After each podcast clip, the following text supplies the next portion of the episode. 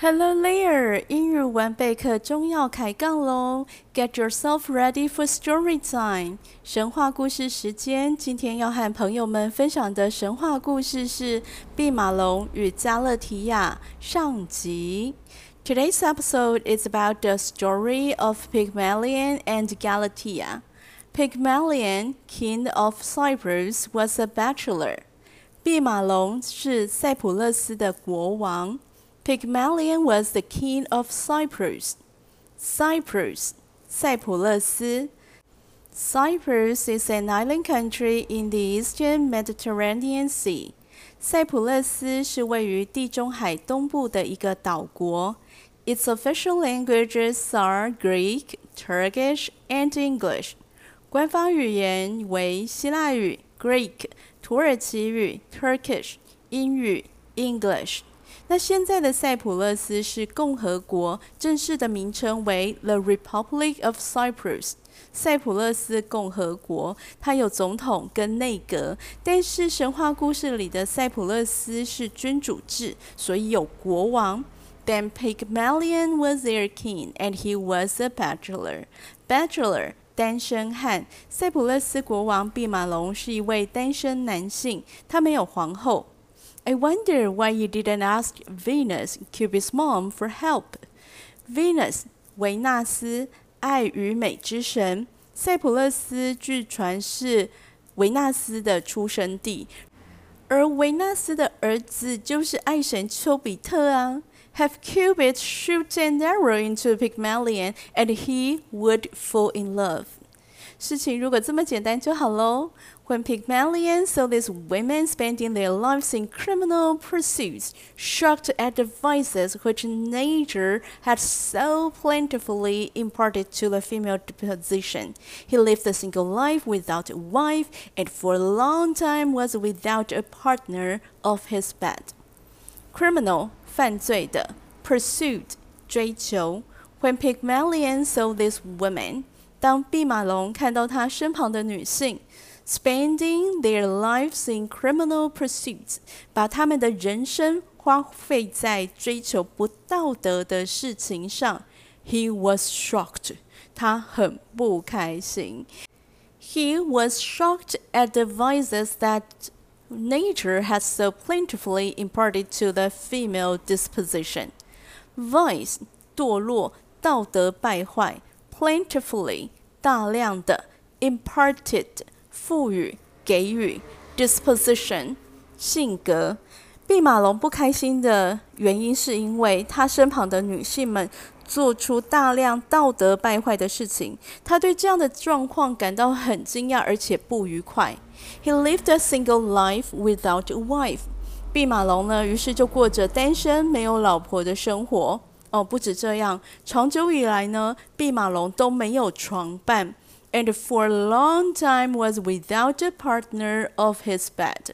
哼，神话都写得很露骨。弼马龙呢，因为身边女性的行为不检点，决定要过着禁欲的生活。He was resolved to lead a life of perpetual celibacy。为什么单身跟禁欲是两件事啊 ？For this twisted moral value, this episode is marked as explicit. 本集节目设定为儿童不宜，会考生也不适合收听哦。Pygmalion, being a man of virtuous principles and disgusted with the vicious conduct of the women of Cyprus. Virtuous principles, 高尚道德准则；disgust，厌恶、反感。 The vicious conduct，非常不好的行为。弼马龙本身是品德高尚的人，他非常讨厌这一群放荡不道德的女性。影响弼马龙，让他决定要单身一辈子的，是跟他同住在塞浦路斯岛上，被称为叫做普罗坡提德斯的一群女性。How exactly the salute lives did the purportedous live? 很难念的名字。根据传说呢，这群女性是第一批靠着她们的美貌从事性交易的人，而且呢，她们交易办事的地点就在供奉维纳斯的神庙里 It's unbelievable！在神圣的场所做着极不道德的事情。In the meantime, he ingeniously carved a statue of Snow White ivory with wondrous skill, and gave it a beauty with which no woman can be born, and then conceived a passion for its own workmanship. Conceive 想象出，passion 热情，workmanship 工艺手艺。Besides the king, he was also a famous sculptor. Sculptor 雕塑家，毕马龙除了是国王，也是位知名的雕塑家。In the meantime, he ingeniously carved a statue of Snow White ivory with wondrous skill.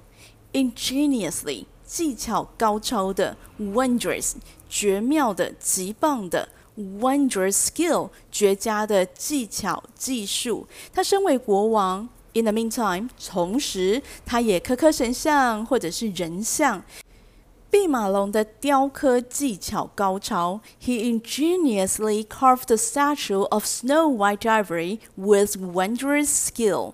有一次，他用象牙刻了一个人像，and gave it a beauty with which no woman can be born。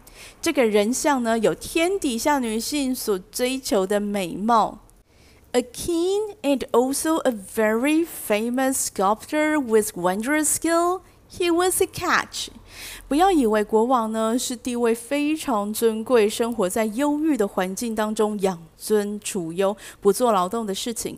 神话里的国王呢，不只会自己雕刻神像，神话里的公主还会在河边洗衣服哦。那除了神话以外呢，真实历史记载的国王、皇后也都有一些手工技艺，像是阿拉贡的凯瑟琳 （Catherine of Aragon）。阿拉贡的凯瑟琳呢，是英国国王亨利八世的老婆。她是一个很有才华的刺绣师。亨利八世所穿的衬衫呢，就是凯瑟琳亲手制作的。And she even continued to make shirts for him during his divorce proceedings against her。哇，这真是太悲伤的结局了。The appearance was that of a real virgin who you might supposed to be alive, and if modesty did not hinder her, to be desirous to move. So much they are lie concealed under his skill.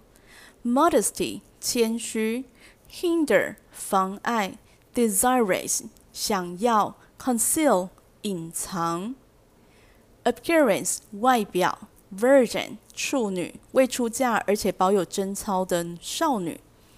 叫做 Virgin。The appearance was that of a real virgin。毕马龙刻了一个看起来就像真人少女的象牙雕像，who you might suppose to be alive。Suppose 认为 看到这个人像的人，甚至会觉得这是真人吧。毕马龙虽然对身边有呼吸会动的女人很不屑，他鄙视他们的行为。但是在毕马龙心目中，他对女性的美丽、理想的女性应该有的样貌，他有自己的想象，不然他要怎么雕刻作品呢？That is, Pygmalion stayed single probably because he hadn't found his perfect half。这是有可能的哦。Pygmalion admires it and entertains within his breast a flame for this fictitious body. Admire 欣赏，entertain 怀抱着，flame 强烈的情感，fictitious 虚假的。 毕马龙非常非常满意自己的手艺，这雕像呢美翻了。他欣赏着这雪白的象牙雕像，逐渐的对这个人像发展出了强烈的情感。他还帮这个雕像取名叫做加勒提亚。He called his perfect creation Galatea. I heard that many artists are very critical of their own works. 毕马龙一定很满意这个人像，才会爱上自己的作品。Often does he apply his hands to the work to try whether it is a human body or whether it is ivory, and yet he does not own it to be ivory. He gives it kisses and fancies that they are returned, and speaks to it and takes hold of it, and thinks that his fingers make an impression on the limbs which they touch, and is fearful lest a vivid mark should come on her limbs when pressed. 弼马龙呢，常常用手去摸雕像，就是加勒提亚。Often does he apply his hands to the work Galatea。加勒提亚是冰冷象牙材质的雕像，不过呢， 毕马龙拒绝承认。He does not own it to be ivory. Own 承认，own 这个字呢，解释成承认是比较老派的用法。毕竟故事文本是两百多年前的翻译，老派是正常的。own 这个字呢，现在比较常用的解释是拥有，像是 He owns an ivory statue，他有一个象牙雕像这样的用法。那弼马龙呢，不止常常用手去摸加勒提亚。他还亲她。He gives Galatea kisses and fancies that they are returned. Fancy 想象，并且想象这个雕像呢会回吻他。弼马龙会跟雕像加勒提亚说话。He speaks to Galatea, the statue. Did the statue talk to him? 怎么可能？弼马龙有时候呢会比较用力的摸这个雕像。What is that supposed to mean?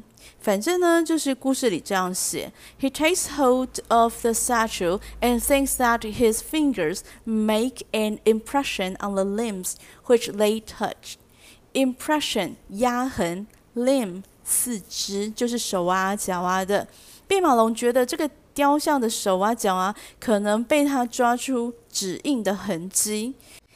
and it's fearful lest a living mark should come on her limbs when pressed.